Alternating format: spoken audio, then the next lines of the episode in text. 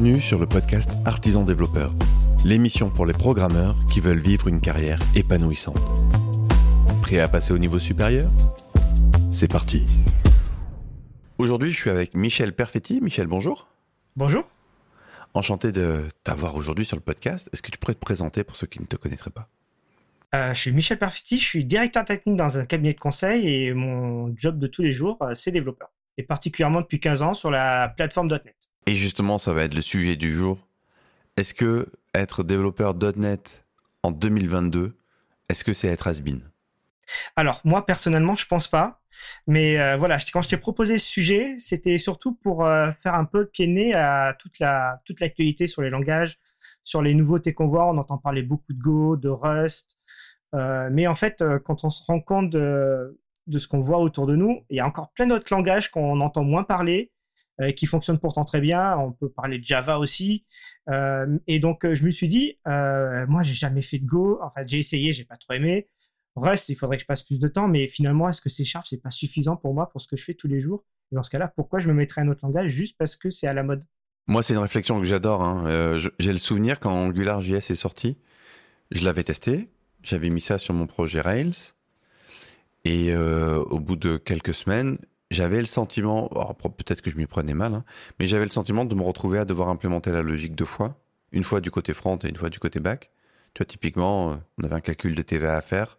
Bah ouais, mais en fait, euh, tu es obligé de le faire des deux côtés, quoi, si tu veux que ce soit smooth. Et, euh, tu vois, je sentais une espèce de lourdeur. Et pour moi, le, prix à payer de cette lourdeur n'était pas du tout justifié. Euh, et, j'avais dégagé Angular du projet. J'étais revenu à une bonne vieille stack Rails euh, simple. Et je me rappelle euh, le, choc que ça a été dans un espèce de meet-up où tout le monde se l'a raconté sur Angular. Et moi je dis ah ouais Angular? Bah ouais ben moi j'ai essayé. Et en fait je l'ai dégagé du projet ça m'a gonflé. Et là la, la, stupéfaction de tout le monde quoi. Et en fait c'est marrant parce que là je suis dans le même dilemme que toi sur un projet. Et je me demande si je vais mettre du front en JS parce que ça me fait euh, écrire juste de la tuyauterie pour des API et refaire une logique que je pourrais faire euh, directement euh, côté back. C'est marrant en fait. J'ai l'impression qu'on refait tout le temps la roue. Bah c'est pas qu'on refait tout le temps la roue, c'est qu'il y a tout le temps des décisions de design à prendre. Et, je parle de design là au sens structuration de ton code et structuration et de design un peu plus d'architecture de, système quoi. Mais aujourd'hui, cette espèce de manie qu'il y a à, être systématiquement sur des stacks euh, avec euh, des gros frameworks JS, je suis pas convaincu, tu. Et d'ailleurs, moi, dans, le SN euh, que j'ai eu pendant 8 ans, pour moi, c'était une perte de... C'était un surcoût que je savais pas faire financer, quoi. Ou que je trouvais pas, et que je trouvais très rarement justifié. En fait, sur tous les projets qu'on a fait, et pourtant on en a fait des gros, ce qu'on faisait avec d'une stack Rails native plus euh, un peu de JS là on en avait besoin, mais du, du Vanilla ou du jQuery, tu vois, ça suffisait mais largement quoi. Non mais je comprends. Hein. Après, euh, c'est toujours pareil. J'ai l'impression que une fois que la, un nouveau framework est arrivé, là tu as parlé d'Angular, mais React ou Vue c'est pareil. En fait, les gens ne veulent plus utiliser les frameworks d'avant et, et après je me mets à la place des boîtes qui veulent recruter des gens pour maintenir. Euh, c'est plus simple pour eux de dire je vais recruter un mec qui fait du React, euh, une équipe qui fait de l'Angular, parce que Rails, je suis pas sûr d'en retrouver. C'est plus facile sur le marché. Et en fait, on se fait happer par les nouvelles euh, technologies, parce qu'elles sont à la mode, donc tout le monde veut les faire. Tout le monde veut les faire, donc des projets démarrent, et après, il faut les maintenir. Et derrière, on oublie un petit peu les anciennes stacks. Enfin, anciennes au sens qui sont là depuis plus longtemps, parce que on a plein de stacks qui sont tout le temps à jour et qui sont aussi performantes. Mais quelque part, si tu regardes une stack Node, elle commence à être ancienne. Hein. Ouais, exactement. Et, On en a à Node 18, non? 18, Et d'ailleurs, ça se sent parce qu'en fait, euh, moi personnellement, j'avais essayé Node, j'avais été impliqué dans un projet il y a, il y a 5-6 ans. Mmh. Et euh, j'avais été surpris par le manque de maturité de l'écosystème, en fait. Je trouvais que t'étais pas guidé, que alors c'était chouette parce que tu pouvais vraiment faire ce que tu voulais, mais il y avait tout à créer. Là où avec Rails, j'étais habitué à ce qu'il y ait des gens qui réfléchissent à une très bonne manière de faire les choses, assez optimisée. Bon, bah tant que je suivais le, standard, j'allais super vite. Ah, mais je comprends. Et je trouvais que sur ce projet, on était lent, mais pour écrire, faire des choses super simples, on était très, très, très, très lent, quoi. Et, euh, et là, je suis revenu récemment euh, à Node, parce qu'aujourd'hui, il est incontournable, et notamment dans l'univers blockchain, euh, beaucoup de choses tournent autour de ça. Et, ben, j'ai été surpris, agréablement surpris par l'évolution et du langage et du framework en fait. Et, ce qui, ce qui m'a fait dire que ça arrivait à une certaine maturité d'ailleurs. Donc il est peut-être bientôt temps la fin de JS. Moi, ce qui m'a fait dire que c'était à maturité, c'est quand il y avait un projet qui a essayé de le remplacer il y a deux ans, je crois. pour remplacer Node, je me rappelle plus le nom. Me suis dit, c'est bon, euh, Node est suffisamment mature pour que les gens considèrent que c'est has et qu'il faut créer un nouveau Node.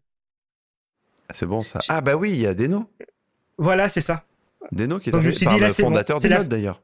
Ouais, c'est la postérité. Donc, euh, s'il est remplacé, c'est que maintenant euh, les gens considèrent que c'est trop vieux et qu'il faut quelque chose de plus neuf. Ouais, c'est drôle. Et c'est Sharp, du coup, qu'est-ce que tu apprécies dans ce, dans ce langage? Qu'est-ce qui fait que c'est une stack que tu, que tu affectionnes et que tu as envie d'utiliser dans tes projets? Bah alors, je vais laisser le, fait que je suis habitué parce que maintenant ça fait 15 ans euh, et je trouve que euh, je vais peut-être euh, sans vouloir faire de, de, de bullshit, je trouve que c'est une stack qui a tellement évolué en 15 ans que les gens ne la connaissent pas. En fait, au départ, moi quand j'ai commencé, c'était en 2005-2006. Ah, c'était très pro Microsoft, c'est-à-dire ça, tu l'installais que sur du Windows, il fallait Visual Studio pour le faire lancer. Enfin, tu vois très bien l'image de Microsoft dans les années ah, mais Tu sais que c'est affreux parce que c'est toujours l'image que j'ai de Microsoft. Hein. Exactement. Donc voilà, moi j'ai commencé là-dedans et j'ai commencé à développer mes projets là-dedans. Donc ça tournait sous Windows, euh, c'était leur framework et ça tournait et tu pouvais faire que ça. Et, et puis est arrivé euh, leur nouveau patron il y a plus d'une dizaine d'années et on a commencé à avoir de l'open source. Et depuis, en fait, depuis cinq ans, en fait, ça tourne sous Mac et Linux. Et tous mes hmm. projets, je les déploie sous Linux et Mac et euh, les stacks est maintenant open source. C'est-à-dire que je suis parti il y a 15 ans d'une stack où j'étais enfermé sous Windows et Linux, euh, sous, pardon, sous Windows et Visual Studio, où je peux développer maintenant dans des conteneurs avec Visual Studio Code. Sauf que quand tu regardes l'image des gens, on va dire pourquoi je me mettrais un langage qui tourne que sous Windows? Et bon, ça c'est l'image des années 2010. Et je regarde ce que je peux faire maintenant avec mon avec mon avec mon C Sharp. Je me dis, je peux faire très bien du back, euh, si tu regardes les perfs qu'ils ont fait, même sur les stacks gRPC, c'est dans les plus performantes. Donc tu vois, c'est pas pas un framework qui a à rougir de, de sa vitesse. C'est c'est connu, mais c'est pas la mode. Tu peux faire du front avec? Je peux faire du front et c'est un dilemme que j'ai actuellement. On peut faire du front de deux façons et c'est assez hyper puissant. pour faire du front à la SPA, c'est-à-dire que je vais embarquer euh, mon code .NET dans du WebAssembly. Ok. Donc j'ai plus besoin de faire JS, c'est-à-dire que j'imagine j'ai une équipe de développeurs qui sait faire du Microsoft depuis des années. J'ai mon projet, il fonctionne très bien, ils font leur framework comme du Race, mais euh, en .NET.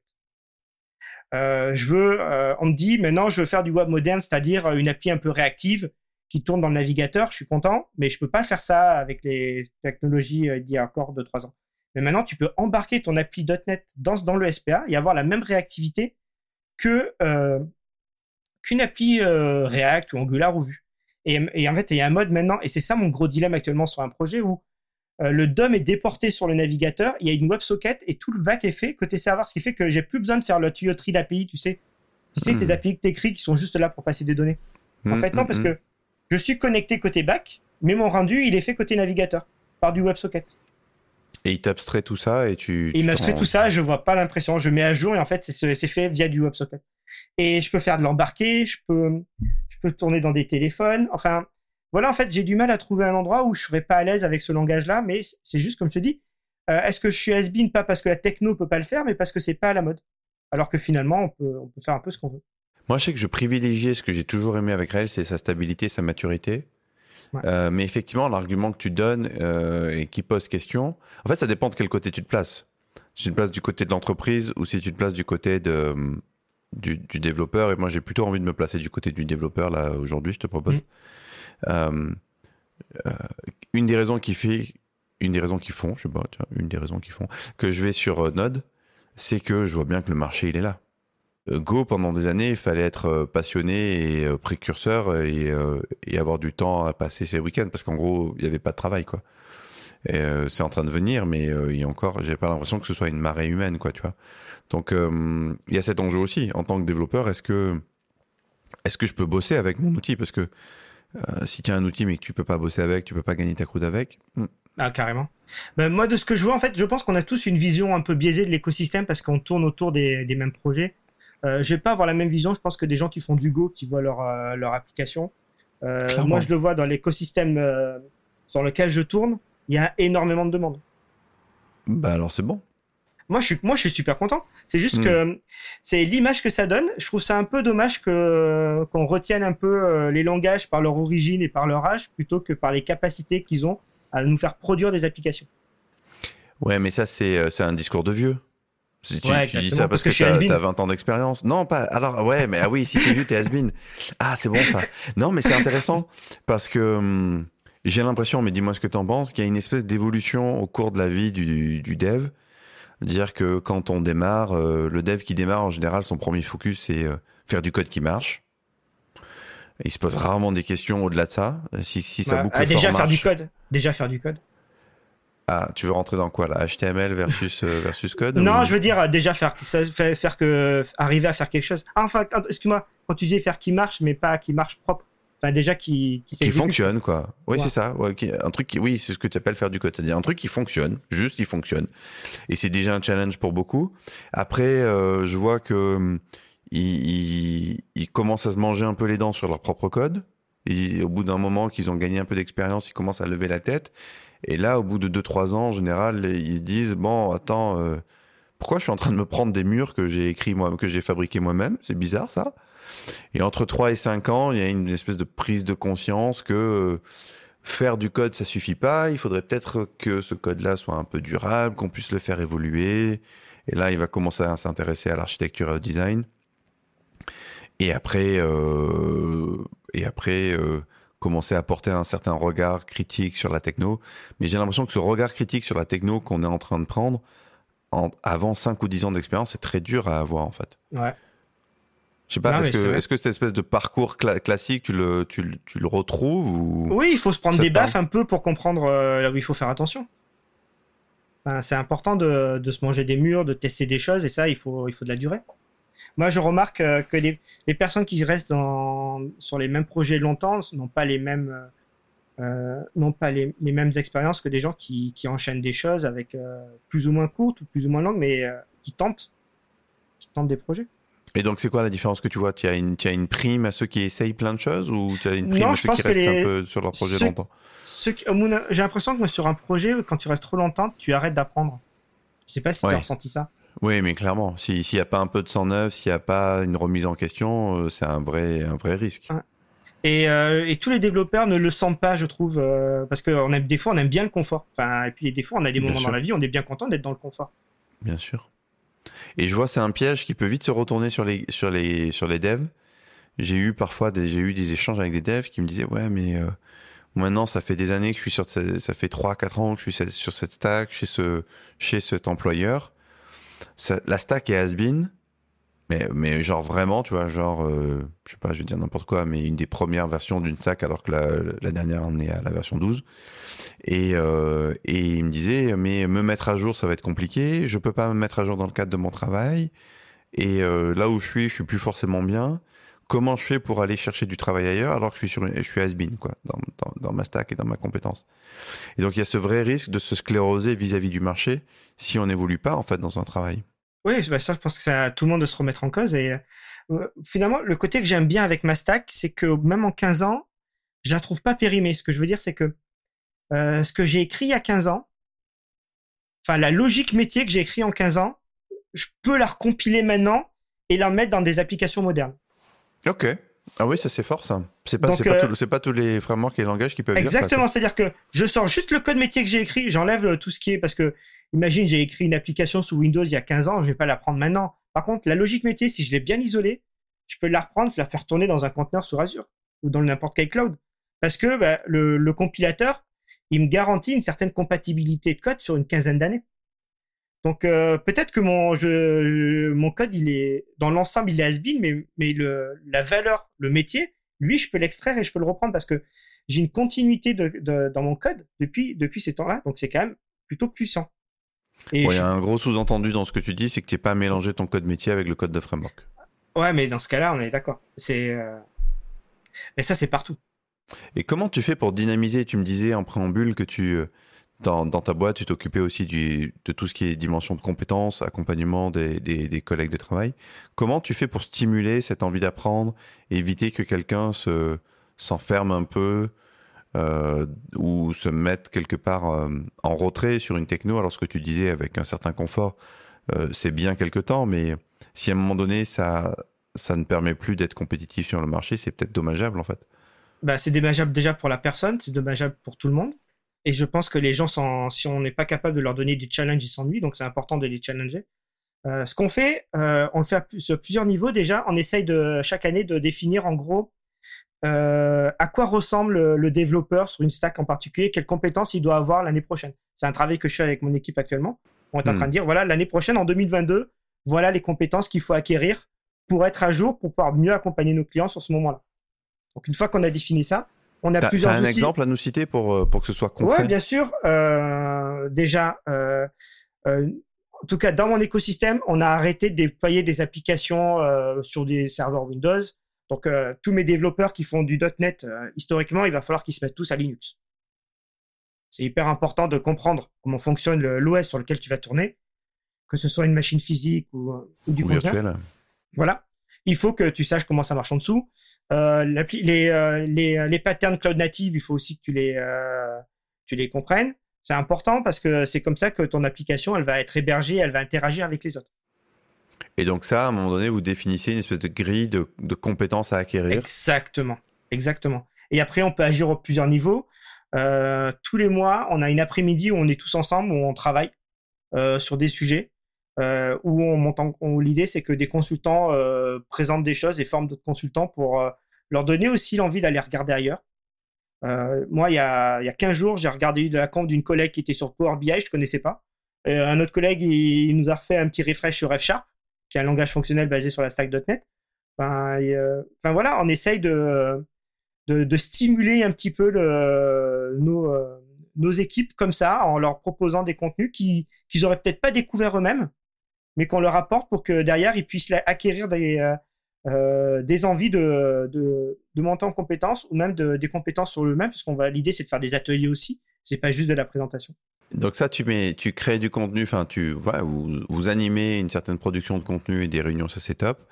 Par contre, comment, une fois que tu as défini, bon voilà, l'année prochaine, il nous faut euh, telle compétence, telle compétence, il faut connaître Linux et savoir faire des choses de base, par exemple des opérations de base dessus comment tu organises et quels moyens tu mets en œuvre pour que le développeur, qui est, euh, j'imagine, souvent en mission chez le client, puisse prendre euh, et, les moyens de faire, de faire cet upgrade en fait? Mais ça, c'est euh, ça c'est un peu le dilemme de le consultant, il doit être en mission, et, mais il faut qu'il travaille pour quand il est en mission, il travaille pour le client, et en même temps, il faut quand même qu'il monte en compétences. Donc, on va tenter des choses. on est en train de définir des plans de, des parcours de montée en compétences avec du contenu euh, sur lequel le consultant peut s'appuyer. Euh, j'ai bien envie de tenter des groupes de travail où les gens peuvent, euh, vu qu'on a gagné du temps de trajet avec le télétravail, prendre un peu de temps en groupe pour pouvoir travailler. Je trouve que les gens travaillent mieux en groupe, ils arrivent plus à se challenger, à se motiver que tout seul derrière ton écran. et, j'ai de faire plus de mob programming ou forcer les gens à, à, échanger sur des sujets. Enfin, voilà, je vais essayer peut-être plus du collectif l'année prochaine que même si c'est des, des, pour individuellement des besoins, mais je mm, trouve que mm. travailler, faire du, faire du collectif pour faire de la montée individuelle, c'est un mélange qui peut être pas mal. Ok. Et, et le temps prévu, c'est du temps que, que, vous considérez comment c'est c'est aux, consultants de prendre ce temps-là en dehors des heures de travail? Vous balisez du temps pour qu'ils puissent faire ça? Comment vous réfléchissez le truc? Bon, on a on a déjà fait, on fait les deux, on fait les deux. Euh, quand le consultant a des fois du temps entre deux missions, ben, on en profite. Euh, comme je te dis, euh, tous, les, tous nos consultants déstaffent une demi-journée par mois pour se voir. Donc ça, c'est du temps, enfin, c'est prévu dans le, dans le plan. Après, quand c'est nécessaire, on a des formations, ben, les consultants sortent de mission pour faire des formations. D'accord. on se dit, il vaut mieux. C'était un, c'était un gif, une image qui disait vaut mieux avoir des consultants euh, qui savent faire des trucs que pas des consultants qui savent pas en faire, même si ça nous coûte moins cher. Parce que mm, mm, donc mm. Euh, finalement, on a tout, tout le monde a gagné de, de progresser. Ouais, clairement. C'est de l'investissement. Enfin voilà, il faut prendre ce, ce coût d'investissement et, et ça paye. Hein. On le voit tous les jours. Enfin, je préfère avoir des gens qui sont heureux de tester des nouveautés parce qu'on les a fait travailler, euh, monter des, en compétences sur des sujets, que de rester sur des stacks anciennes. Enfin, euh, le challenge, euh, il est plus facile à d'accès. Alors, est-ce que c'est pas un peu antinomique là ce que tu viens de dire avec tout le début de l'épisode où on disait que justement c'est bien de travailler sur des stacks bien établis et là d'un coup on dit c'est bien de tester des, choses nouvelles aussi? Ben en fait, ce qui est ce qui est assez paradoxal avec les outils que j'utilise, je vais rester sur ma sur ma stack.net, c'est qu'elle est à la fois ancienne, c'est-à-dire que ça fait 15 ans qu'elle est là. Enfin, moi j'ai commencé il y a 15 ans, mais en fait j'ai regardé l'historique. La première version date de 2002. Oui, j'allais dire, je pense qu'elle est plus vieille que ça, ouais. Donc elle, a, elle date de 20 ans. Je, crois que j'étais encore à l'école d'ingé, je crois qu'on parlait déjà de .NET. Ouais. Hein. Et euh, maintenant, mes applis que je déploie, elles sont dans des conteneurs, euh, elles sont dans des navigateurs, dans des WebAssembly. En fait, je fais des choses modernes avec une technologie qui était euh, qui a 20 ans. Parce que elle a, comme comme ce qu'on essaye de faire nous en tant que personne, elle a su évoluer et s'adapter un peu au nouveau marché et au nouveau mode. Et donc c'est ça que je trouve qui est pas mal sur Stack. Que par contre, mais comme on regarde qu'on regarde plus parce que euh, on a essayé de la remplacer par une, euh, un, framework plus moderne, comme tu disais. Euh, Go, Rust, ça à la mode. les frameworks JavaScript sont arrivés alors qu'on pouvait très bien faire des trucs en Rails. J'ai fait des trucs top en PHP aussi à l'époque. Tu vois ce que je veux dire? Donc voilà, je pense qu'il faut, il faut regarder la plateforme pour ce qu'elle est et pas pour ce qu'elle était. Et ça, c'est, ça demande de, de, faire un peu abstraction à l'historique. Et, de, mettre de l'énergie pour, euh, pour comprendre ce que c'est. Exactement. Écoute, Michel, euh, on, a, on a bien mangé la boîte de temps. C'était super. Mm. Merci pour, euh, pour cet échange. Si les auditeurs veulent en savoir plus sur ce que tu fais, est-ce que tu as une présence en ligne? Tu as des comptes sociaux? Tu, on peut Alors, j'ai un, je suis sur Twitter avec Mitch avec 3i. Et puis, c'est déjà pas mal. J'ai un compte GitHub, mais je m'en sers un petit peu. Mes blogs, ça prenait trop de temps. Merci, Michel. de rien. Quant à toi, cher auditeur, bah, j'espère que tu as kiffé cet épisode. Si tu as envie d'investir sur tes compétences profondes qui vont t'apprendre à faire du design, à écrire du code durable, je t'invite à venir découvrir le cursus artisan développeur dans la maison des compagnons sur maison.artisandéveloppeur.fr. Je te remercie et je te dis à bientôt.